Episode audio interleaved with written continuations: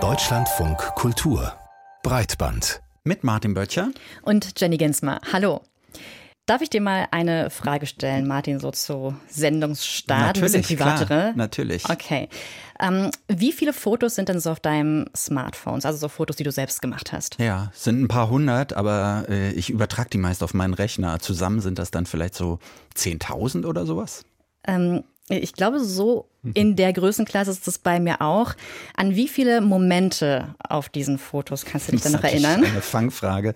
Äh, man kann es sich ja denken, an ein paar vielleicht. Und je mehr Fotos dazu kommen, klar, desto weniger bleiben eigentlich im Gedächtnis. Ja, und das haben natürlich auch die großen Plattformen und App-Anbieter gemerkt und erinnern uns mit Hilfe von Algorithmen regelmäßig an Jubiläen und scheinbar besondere Momente in unserem Leben. Warum das so ist und wie diese manchmal auch irritierende fehlenden Benachrichtigungen unsere Art des Erinnerns beeinflussen, darum geht's gleich. Scheinbar harmlos, unser anderes großes Thema, der Einsatz von Emojis und Emoticons, wenn wir im Netz kommunizieren, aber die lustigen Bildchen, die sind verstärkt auch vor Gerichten Thema, können einen ganz schön in die Bredouille bringen. Der Dezember, das war ja wieder die Zeit der Jahresrückblicke, nicht nur in den Zeitungen oder im Fernsehen oder auch hier bei uns im Programm, sondern auch bei Streamingdiensten und Social Media. Facebook braucht für solche Rückblicke gar keinen Jahreswechsel. Da werden einem unter Umständen jeden Tag vergangene Momente in die Timeline gespült. Alte Fotos ploppen auf einmal auf, erinnern einen an früher. Ja, und das kann eine positive Überraschung sein. Sowas wie, hey, erinnerst du dich noch an diesen Festivalmoment, den du letztes Jahr an diesem Tag auf Facebook gepostet hast? Oder ähm, dieses besonders gut gelungene Porträt in der Foto-App von Apple? Was ist aber, wenn ich dort auf einmal ja meine Ex-Partnerin im Urlaub von vor drei Jahren sehe oder einen lieben Verwandten, der kürzlich gestorben ist? Dieses Phänomen von schmerzhaften Erinnerungen überrumpelt zu werden, oft auch in sehr unpassenden Momenten, das zeigt sich fast überall dort, wo Algorithmen Erinnerungen vorschlagen. Und Hagen Taschüren hat sich das mal näher angesehen. Wir können uns vor Erinnerungen im Internet kaum retten. Was in der Fotos-App begann, ist heute überall. Spotify schlüsselt auf, was wir dieses Jahr so gehört haben. Werbung erinnert uns auf Schritt und Tritt, was wir uns angesehen haben. Und selbst Essensliefer-Apps haben mittlerweile einen Jahresrückblick, der uns präsentiert, wie oft wir uns gegen selber Kochen entschieden haben.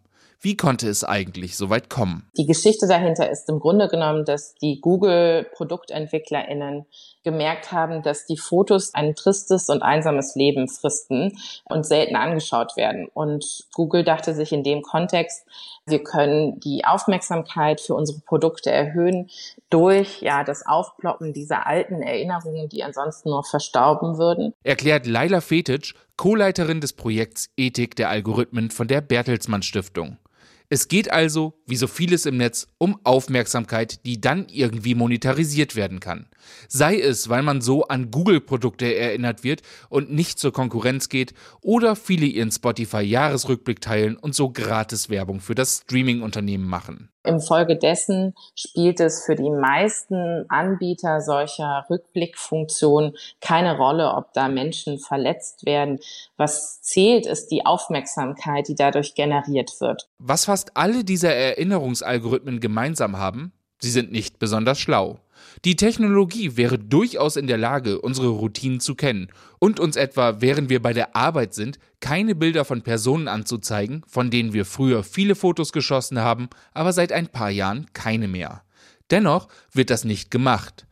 Das liegt auch daran, dass bei der Planung nur vermeintliche Ideale generalisiert angewendet werden, erklärt Laila Fetic. Und an der Stelle herrscht dann entsprechend das Bild vor, wer einmal verlobt ist, der heiratet auch und wer verheiratet ist, der bleibt es auch sein oder ihr ganzes Leben lang. Und diese standardisierte Vorstellung von Leben, die äh, liegt dem algorithmischen Code an der Stelle zugrunde. Das Problem ist, der standardisierte Mensch existiert nicht. Und auch Vorhersagen, wie welche Person reagiert, können nicht getroffen werden. Denn während eine Person vielleicht von Traurigkeit übermannt wird, wenn sie mit einem verstorbenen Angehörigen konfrontiert wird, kann jemand anders sich sogar darüber freuen. So ging es Laila Fetic zum Beispiel, als ihr ein Rückblick mit ihrem verstorbenen Schwiegervater angezeigt wurde. Ich glaube aber, dass das eine sehr individuelle Reaktion ist. Jede Person kann unterschiedlich auf solche Art von Rückblicken reagieren. Und mir geht es darum, dass Technologie dem Menschen dient, der Gesellschaft dient und wir uns nicht der Technologie unterordnen. Deshalb meint Fetisch, sei es wichtig, dass Algorithmen im Zweifel reguliert werden müssen und wir nicht mit digitaler Selbstverteidigung gegen Milliardenunternehmen alleingelassen werden. Wir sprechen weiter über Rückblicks- und Jubiläumsalgorithmen, die uns immer noch überraschend häufig schmerzhafte oder sensible Momente aus unserer Vergangenheit als kleine, fröhlich gemeinte Erinnerung schicken auf Facebook, Spotify oder in unserer Foto-App. Ich sage immer noch, weil uns dieses Phänomen schon einige Jahre beschäftigt. Da war zum Beispiel der Vater, der auf Facebook ein Bild von seiner verstorbenen Tochter angezeigt bekommt, mit Ballons und Luftschlangen umrahmt. Vor acht Jahren hat er das berichtet. Eine lange Zeit in der digitalen Welt. Vor zwei Jahren hat eine Tech-Reporterin über ihre abgesagte Hochzeit geschrieben und die vielen Apps, die ihr trotzdem weiter Hochzeitsfotos anzeigen und Hochzeitswerbeartikel anbieten. Und da sind die unzähligen Geschichten von Freunden, Freundinnen und Familie, die ähnliche Erfahrungen gemacht haben. Wir haben eben gehört, dass die Erinnerungen in unseren Fotos eine wertvolle Ressource für Plattformbetreibende sind. Und zwar, um uns zu mehr Interaktion mit den Apps zu animieren. Und das seit Jahren. Wir haben uns also gefragt, ob das Auswirkungen hat auf die Art und Weise, wie wir uns in diesen letzten Jahren erinnern. Diese ganzen Jahre, die wir mit Fotos, Videos und Kommentaren quasi dokumentiert haben. Jemand, der zu diesen Fragen forscht, das ist der Kommunikationswissenschaftler Christian Penzold. Er beschäftigt sich an der Universität Leipzig mit kommunikativer Erinnerungsforschung. Wir haben mit ihm gesprochen, wollten erst mal von ihm wissen, ob es denn überhaupt einen Unterschied macht, ob mich ein Algorithmus mit einem schmerzhaften Ereignis plötzlich konfrontiert oder ob ich ein Erinnerungsstück wiederfinde oder einer Person von früher auf der Straße begegne. Also was den Anlass des Erinnerns angeht, möglicherweise nicht. Also alles ist ja dann verbunden mit einer Überraschung zunächst. Also ob Sie nun über einen, ja, einen Gegenstand stolpern oder über einen Geruch oder eine Person oder irgendwas, was Sie erinnert. Genauso kann es uns eben jetzt passieren, dass wir über algorithmisch gesteuerte Prozesse mit Dingen aus Vergangenheit konfrontiert werden. Was ein Unterschied sein mag aber ist, dass diese Dinge möglicherweise wir selbst mit unserer eigenen Vergangenheit gar nicht verbinden. Also eben, dass es nichts ist, was wir schon vorher mal in der Hand hatten. Also ein Foto, was wieder auftaucht oder ein anderer Gegenstand oder auch eine Person, die wir schon kennen, sondern dass das, was uns dann auf den Plattformen angeboten wird, möglicherweise auch von anderen Nutzerinnen generiert wurde, wir aber dann das erste Mal eben erinnernd damit konfrontiert werden. Was würden Sie sagen? Welches Szenario belastet oder beschäftigt uns denn mehr? Sind es Erinnerungsstücke, die wir selber vielleicht bei uns auch mit Absicht angucken oder durch Zufall in der Schublade finden oder eben die uns von zum Beispiel den großen Plattformen präsentierten Social-Media-Inhalten? Also, wenn Sie mich so fragen, dann würde ich sagen, für Leute belastender mag sein, dass sie auf Plattformen eben im Rahmen eines kommerziellen Angebotes diese Dinge mitgeteilt bekommen, möglicherweise sogar in einem Kontext, den sie noch weniger steuern und kontrollieren können.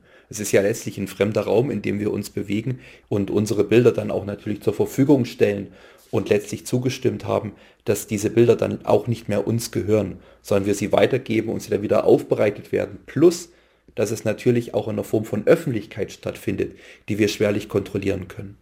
Das heißt, man müsste es eigentlich so zuspitzen und sagen, dass wir uns hier im Rahmen einer Plattformlogik erinnern, quasi zwangserinnert werden. Wird mit unserem Erinnern am Ende Geld gemacht? Ja, das ist das Arbeitsprinzip der Plattformen, nicht wahr?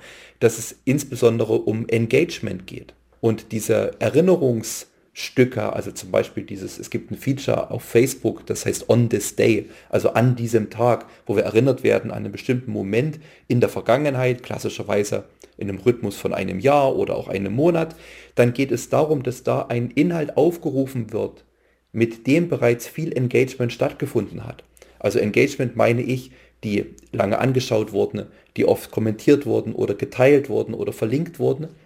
Und das sind Inhalte, die erstmal für den Algorithmus interessant sind, weil sie anzeigen, hier fand eine Beschäftigung auf der Plattform statt, dass aber der Algorithmus zunächst erstmal agnostisch ist, also dass es ihn nicht interessiert, welchen Charakter dieser Inhalt hatte. War er positiv konnotiert, negativ konnotiert? Was darauf zu sehen war, mag der Algorithmus auch noch im Blick haben, aber die Verbindung der Person zu diesen Inhalten ist erstmal von zweitrangiger Bedeutung. Es gibt ja Berichte davon, vielleicht kennt es auch der eine oder andere von uns selbst, wie Algorithmen Menschen plötzlich und unerwartet mit diesen Erinnerungen so konfrontieren. Erinnerungen, die dann besonders schmerzhaft sind, wie eben der Verlust eines guten Freundes oder Familienmitglied oder auch eine Trennung. Hat das dann Auswirkungen darauf, wie wir diese Ereignisse verarbeiten? Wir müssen noch einen Schritt zurückgehen. Und zwar macht es uns ja erstmal bewusst, wie intensiv unser Leben entlang und mit diesen Plattformen stattfindet. Und wir beobachten, dass diese Plattformen sehr intensiv diese Art von Kalenderfunktion, von Memorabilia-Funktion übernehmen und uns daran erinnern. Wir Menschen, das ist quasi Teil unserer Kulturgeschichte, haben ja immer Gegenstände gebaut, Texte, Bilder, Materialien, die wir benutzen, um uns zu erinnern. Was wir aber jetzt beobachten, ist ja letztlich eine Totalaufzeichnung von Alltag, Alltag, der ständig wieder hervorgeholt werden kann.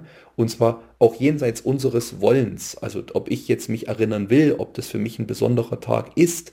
Das ist letztlich keine Frage der Plattform, sondern sie konfrontiert mich entlang eben von, Sie haben es vorhin erwähnt, Plattformlogiken mit dieser Art von Vergangenheit. Und es ist eine Form von, es gibt kein totales Erinnern, aber die Plattformen machen es auch sehr schwer, Dinge zu vergessen, die wir vielleicht vergessen wollen. Wir müssen uns vor Augen führen, das Erinnern immer bedingt, dass wir auch in der Lage sind, Dinge vergessen zu können. Wir diskutieren dieses Phänomen jetzt auch ein bisschen als ein Problem. Ist es aber auch vielleicht möglich, das Thema positiv zu wenden und sich zu fragen, könnte es hilfreich sein, dass mir ab und zu ein Foto wieder aus der Erinnerung hervorgeholt wird und mich vielleicht auch ja, zum Beispiel an die guten Zeiten mit einer bestimmten Person erinnert?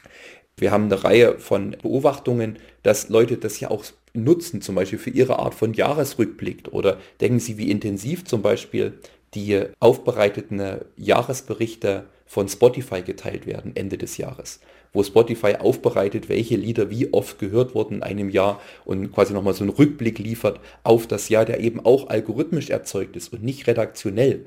Diese Idee der Jahresrückblicke ist ja was ganz Altes, aus, noch aus dem massmedialen Zeitalter. Denken Sie an Fernseh- und Radiorückblicke.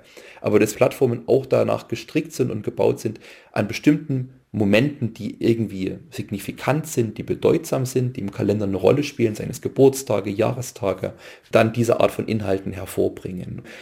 Gleichzeitig zeigt sich natürlich, dass viele Plattformen haben auch im besten Fall gar nichts Schlechtes anzubieten, weil wir, denken Sie an Instagram, auch häufig diese Plattform benutzen, um scheinbar nur positive Inhalte zu teilen, die natürlich dann sehr selektiv eine Art von Vergangenheit wiedergeben. Wenn ich ähm, trotzdem nochmal an mich selber so denke, manchmal gibt es tatsächlich Erinnerungen, die mich dann, wenn die so auf einmal wie aus dem Nichts heraus so aufploppen, die triggern mich so ungemein. Ähm, das sind nicht unbedingt nur Trauerfälle, es sind auch, weiß ich nicht, Liebesgeschichten, die vielleicht auf einmal äh, über einen so rüberkommen. Was, was könnten wir denn tun, um uns vor so etwas zu schützen? Ja, erstmal natürlich haben wir uns ja allmählich eine Kompetenz erworben, darauf zu warten. Also ich denke, die wenigsten sagen Sie mal, intensiven Nutzerinnen von Facebook zum Beispiel sind überrascht, dass diese Feature inzwischen in ihrer Timeline auftauchen. Und natürlich ist auch eine Standardhaltung, die wir ja sehr häufig gegenüber diesen Inhalten haben, nämlich drüber zu wischen. Also das ist ja schon ein Moment, dass, eine, dass ein Dienst es erreicht, eine Art von Inhalt zu bringen, der uns berührt. Sei es nun positiv oder negativ oder in der ganzen Klaviatur unserer Gefühle, die wir haben im Blick auf die Vergangenheit. Dann ist es vielleicht erstmal etwas, was wir zumindest festhalten sollten, dass wir bemerken. Und neben dieser Kompetenzerwerb ist das zweite natürlich dann die Frage, wie weit wir es an uns heranlassen, diese Art von algorithmisch kuratierter Auswahl. Also inwiefern ist denn dann dieser Bilderjahresblick von Apple in der Tat aussagekräftig über das Jahr und das, was mir in diesem Jahr besonders wichtig war, Dinge, Personen, Orte, die mich beschäftigt haben in jeder Hinsicht, positiv, negativ etc. Aber was können denn die Plattformen selber machen, um zu verhindern, dass es, dass da schmerzhafte Erinnerungen hochgespült werden, weil sie von einem Algorithmus zusammengestellt wurden, der nicht einschätzen kann, wie sich diese Erinnerung möglicherweise für uns anfühlt? Ja, da haben wir ein schwieriges, auch für die Plattformen ja ein schwieriges Problem. Weil eine Lösung wäre ja letztlich mehr Technologie draufzuwerfen auf das Problem. Und das hieße ja, dass die Inhalte der Plattform noch intensiver ausgewertet werden, möglicherweise auch automatisiert ausgewertet werden. Das Zweite, was für Plattformen und für die Nutzenden ja schwierig ist, dass sie Bilder ja sehr unterschiedlich meinen können und für Nutzende unterschiedlich zuschneiden können in ihrer Sichtbarkeit. Also nicht alles, was sie posten, schneiden sie so zu, dass es quasi von allen gesehen wird, sondern vielleicht nur von einem Teil von Leuten. Und auch dafür sind die Algorithmen bisher nicht so besonders sensibel, gerade wenn sie diese Jahresrückblicke wieder teilen wollen. Ich bin mir nicht sicher, ob die Nutzenden selber sich dabei wohlfühlen, wenn die Plattformen, was sie sowieso schon tun, so intensiv sich dann auch mit dieser Art von Rückblicken befassen und, und letztlich noch detaillierter die Inhalte auswerten. Es wäre eine andere Form denkbar, nämlich dass die Nutzenden sich quasi opt-in oder opt-out sich dafür entscheiden können, dass ihnen so etwas angezeigt wird. Die Frage ist, ob jetzt die Plattformen auch Agenten dieser Art von ähm, Erinnerung sein müssen und, und sollen. Und natürlich ist die Frage nach dem Regulieren von Plattformen auch dann nicht beschränkt auf diese Art von Inhalten. Dass insgesamt Nutzenden mehr Möglichkeiten zum Opt-in und zum Opt-out geboten werden sollten, das würde ich unterschreiben wollen. Gleichzeitig müssen wir dazu sagen, dass jede Art von hinterlassener Information für die Plattform natürlich von Wert ist. Also auch wenn ich angebe, dass ich eine bestimmte Werbung zum Beispiel nicht angezeigt bekomme, fragt mich als nächstes die Plattform, warum das dann so ist. Und auch das wäre ja wieder ein Feedback-Kanal für die Plattform, der dann geöffnet wird, wenn diese Opt-in, Opt-out-Option auch für diese Art von Jahresrückblicken einhergeht.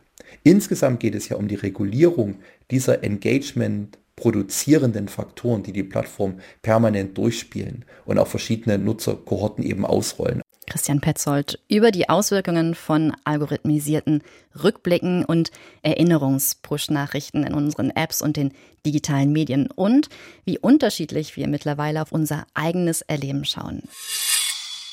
Wir kommen jetzt zu einem Thema, das auf den ersten Blick wie ein leichtes Thema wirkt. Emojis. Also Sie wissen schon, der Affe, der sich die Augen zuhält, das Smiley-Gesicht, das Tränenlacht, der Klon, das schulterzuckende Männchen, der Daumen, der nach oben geht und all diese Bildchen, wie wir sie ganz viel in Messenger-Chats sehen, in Insta-Posts, aber auch noch in SMS.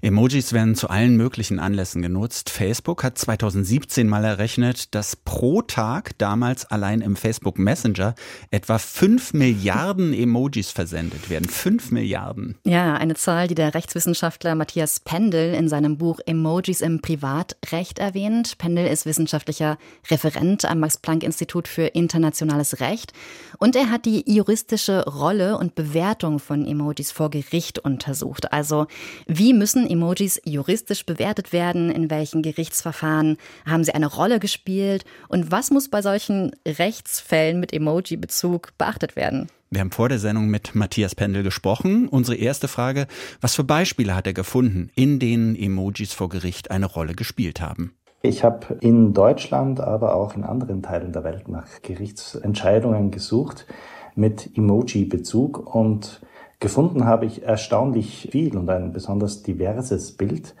Emojis spielen in fast allen Rechtsbereichen bereits eine Rolle, zum Beispiel im Strafrecht, aber auch im Vertragsrecht. Also es werden teilweise Verträge mit Hilfe von Emojis geschlossen, Mieten erhöht mit Hilfe von Emojis. Auf eBay Kleinanzeigen werden Dinge verkauft, aber es äh, geschehen auch nicht so schöne Dinge mit Hilfe von Emojis.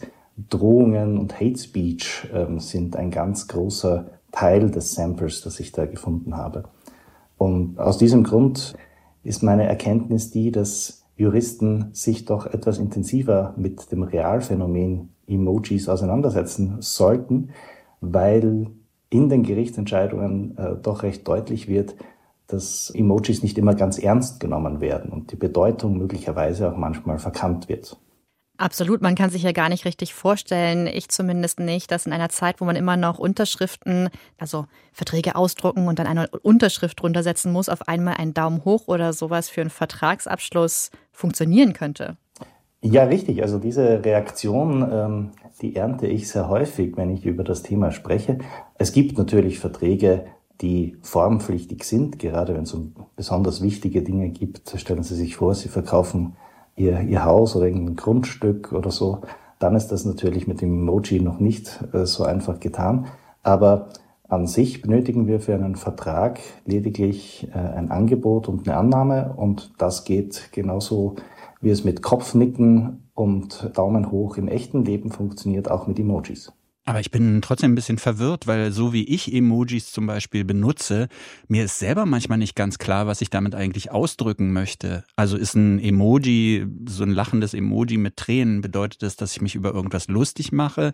Oder habe ich es vielleicht ironisch gemeint? Solche Sachen spielen doch da sicherlich auch mit rein. Ja, das ist genau der Punkt, den Sie da ansprechen. Emojis haben eine gewisse Bedeutungsambiguität, die ihnen innewohnt. Das ist sogar durchaus beabsichtigt.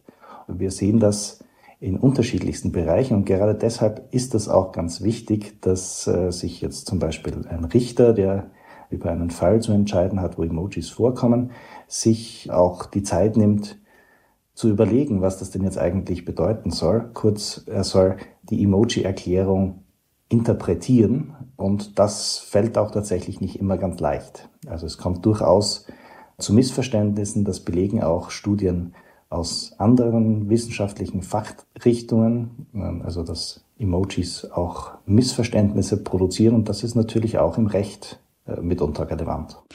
Auf welche Art von Missverständnissen sind Sie denn da gestoßen in Ihrer Recherche? Nun ja, gestoßen bin ich insbesondere auf Studien aus dem Bereich der Linguistik und Psycholinguistik, die eine breitere Bestandsaufnahme gemacht haben, die eben gezeigt haben, dass Emojis aufgrund unterschiedlicher Faktoren, wie zum Beispiel Alter oder Geschlecht, kulturellem Hintergrund, unterschiedlich wahrgenommen werden, also von demjenigen, der es absendet und von demjenigen, der es empfängt. Im Rahmen der Gerichtsentscheidungen ist es nur selten wirklich artikuliert worden, aber im Zusammenhang mit Drohungen zum Beispiel ist es oft so, dass das Opfer einer Drohung das eben wesentlich schlimmer wahrnimmt, als der das abgeschickt hat. Ein österreichischer Fall war zum Beispiel, äh, da ging es um äh, Verhetzung, also Hetze gegen Ausländer. Da hat jemand ein Emoticon, das Zwinkernde, äh, hinten nachgestellt bei seiner Erklärung und das Gericht hat das einbezogen in seine Beurteilung und meinte, das sei eigentlich doch alles insgesamt eher scherzhaft zu beurteilen und es gab dann keine Verurteilung. Das Opfer sah das bestimmt ganz anders. Ich muss da nochmal drauf zurückkommen, auf diese unterschiedliche Bedeutung der Emojis. So, so ein beliebtes Emoji das ist ja dieses, diese beiden Hände, die so zusammengehen. Von ganz vielen Leuten wird das so benutzt, als man bedankt sich, so, so wie so eine Verbeugung mit vorne zusammengelegten Händen. Aber eigentlich ist das so ein, als, als High Five mal ursprünglich gedacht, habe ich gelesen. Und dann kommt dann vielleicht auch noch dazu, dass Emojis gar nicht auf allen Geräten so gleich ausgespielt werden. Wie wird denn damit vor Gericht dann umgegangen? Also zunächst zu den betenden, sich bedankenden Händen oder dann eben das High Five. Das wird ähm, unterschiedlich gesehen, kommt auch auf den kulturellen Hintergrund an und das High Five ist dann vielleicht eher eine Interpretation unter jüngeren Personen, während die sich bedankenden Hände vielleicht eher von älteren Personen benutzt werden. Und da gibt's ganz viele Beispiele tatsächlich, wo ein und dasselbe Emoji anders verstanden wird. Und zum technischen Hintergrund, da müssen Sie sich vorstellen, Emojis funktionieren eigentlich so, also technisch eigentlich so, wie die Buchstaben auf einer Computertastatur. Also so wie der Buchstabe A einheitlich codiert ist im sogenannten Unicode, so hat auch jedes Emoji seinen eigenen Unicode. Und so wie es für den Buchstaben A unterschiedliche Schriftarten gibt, so gibt es für jedes Emoji je nach Plattform unterschiedliche Designs. Und jetzt kann es natürlich sein, dass Sie von einem iPhone zum Beispiel äh, an ein Gerät mit Android-Betriebssystem ein Emoji schicken und das wird dann anders angezeigt. Das nennt man gerne Cross-Platform Confusion dann. Und gerade darauf muss auch ein Gericht Rücksicht nehmen, genauso wie die Cross-Version Confusion, wenn eben das letzte Update nicht gemacht wurde und man vielleicht eine ältere Version des Emojis sieht. Kontext scheint ganz wichtig zu sein in diesem Zusammenhang. Wenn wir auf Deutschland gucken, haben Sie das Gefühl, dass deutsche Gerichte sich mit ja, Emojis im gebotenen Maße auseinandersetzen? Ja, also das ist natürlich ganz unterschiedlich. Bei manchen Richtern scheint hier durchaus ein Problembewusstsein vorhanden zu sein nehmen sich etwas mehr Zeit für Interpretation. Andere scheinen Emojis einfach zu ignorieren oder, äh, oder eben dann zwar darzustellen und dann zu übergehen. Meistens werden die Emojis in Gerichtsentscheidungen nicht mehr abgebildet, sondern es wird einfach nur so in eckigen Klammern hingeschrieben Emoji ähm, und niemand weiß dann, wie die Nachricht wirklich ausgesehen hat. Und das ist natürlich keine besonders äh, nachahmenswerte Praxis, weil da einfach etwas verloren geht. Also Emojis stehen ja nicht ohne Grund in einer WhatsApp-Nachricht oder in einem äh, Social-Media-Posting. Emojis transportieren ja etwas. Und das gehört zur Gesamtbotschaft. Und da ist es natürlich schade, wenn das einfach übergangen wird. Matthias Pendel vom Max-Planck-Institut für ausländisches und internationales Recht in Hamburg zur wachsenden Bedeutung von Emojis, auch im juristischen Sinne. Vielen Dank für das Interview. Jenny, wir müssen noch ein bisschen über Emojis sprechen. Mich ja. beschäftigt das nach wie vor. Und ich finde den interessantesten Punkt eigentlich an der ganzen Geschichte, so dieses, ja, wie, wie man Emojis missverstehen kann oder wie man sie unterschiedlich verstehen kann. Wie vielleicht völlig, ja, ja, zwei verschiedene Leute denken, sie, sie kommunizieren ganz klar, aber dann auf einmal doch irgendwie nicht.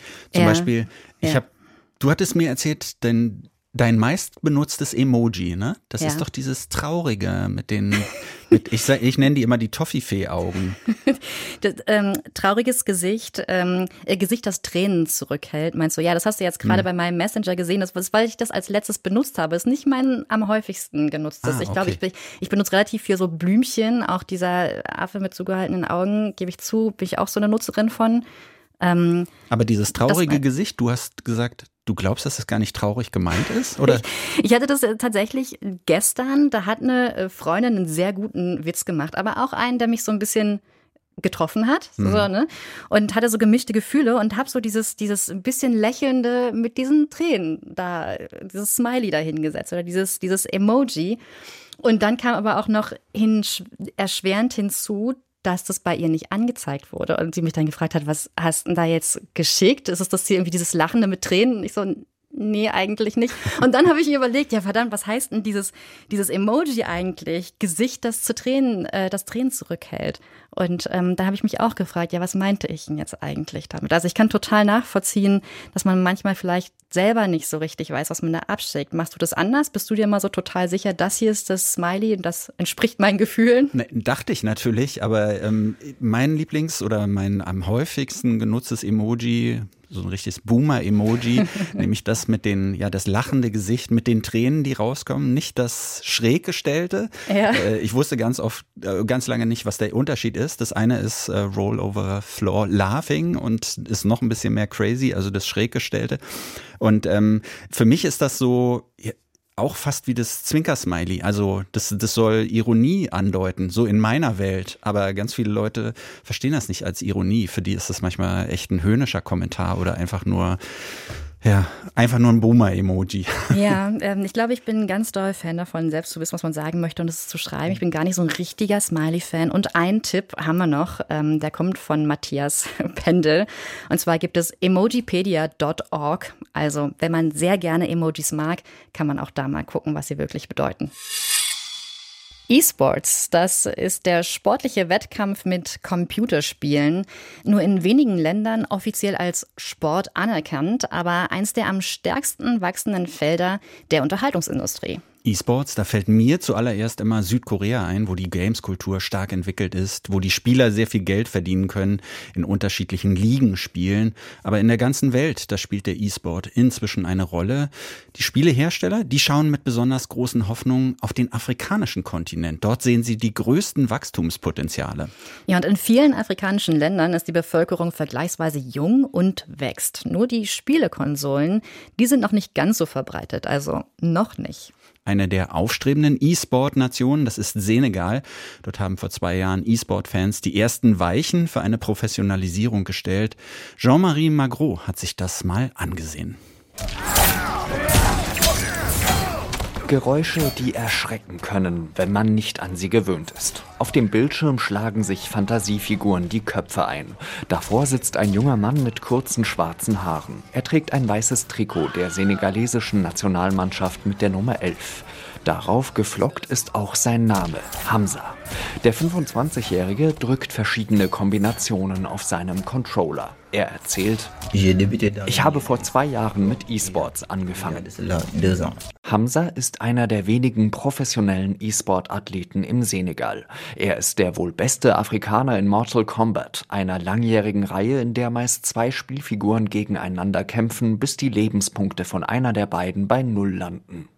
Hamza zählt seine Erfolge auf.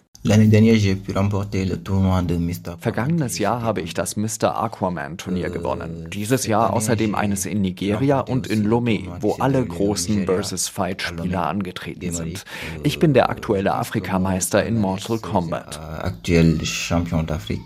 Der 25-Jährige glaubt an einen E-Sports-Boom in seiner Heimat. Ich denke ja, E-Sports spielt in Senegal eine immer größere Rolle. Wir nehmen an immer mehr internationalen Turnieren teil und wir machen uns einen Namen, weil wir dort gewinnen, unter den ersten acht oder sogar auf dem Podium landen. Top 8 ou bien dans le podium. Hamza ist einer von fünf Profis, die für den ersten offiziellen E-Sport-Verein im gesamten Westen Afrikas spielen.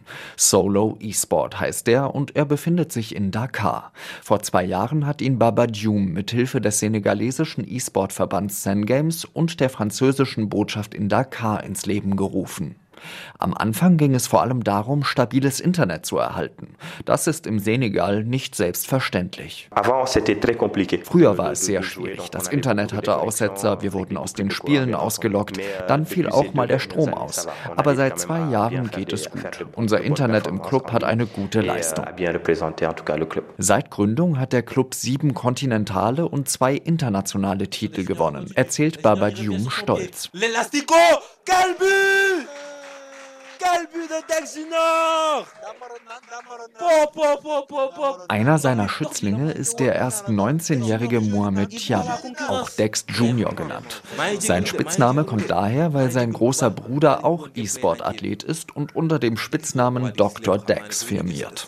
Mohamed ist dreimaliger Afrikameister im auf der ganzen Welt bekannten Fußball-Videospiel FIFA. Im Finale um die senegalesische Meisterschaft im vergangenen Jahr schlug er seinen großen Bruder. Dex Junior, Dex Junior, Champion du Sénégal euh, de l'Orange eSport Experience. Bon, l'eSport au Sénégal, ça va, ça va, ça va, mais on est toujours un peu en retard. E-Sports im Senegal, das geht schon, aber wir haben immer noch Rückstand auf die Europäer, Asiaten oder Amerikaner. Der Staat hilft uns kaum. Wir, die Spieler, geben alles, damit E-Sports hier vorankommen pour, pour, euh, avance. Erzählt Mohamed Chiam, alias Dex Jr. Senegal ist zwar einer der erfolgreichsten E-Sport-Nationen in Afrika, aber die Spieler fühlen sich durch den Staat nicht unterstützt. Dieses Jahr unterschrieb die Bürgermeisterin von Dakar einen Vertrag, wonach in ihrer Stadt das wohl größte E-Sport-Zentrum in ganz Afrika entstehen soll.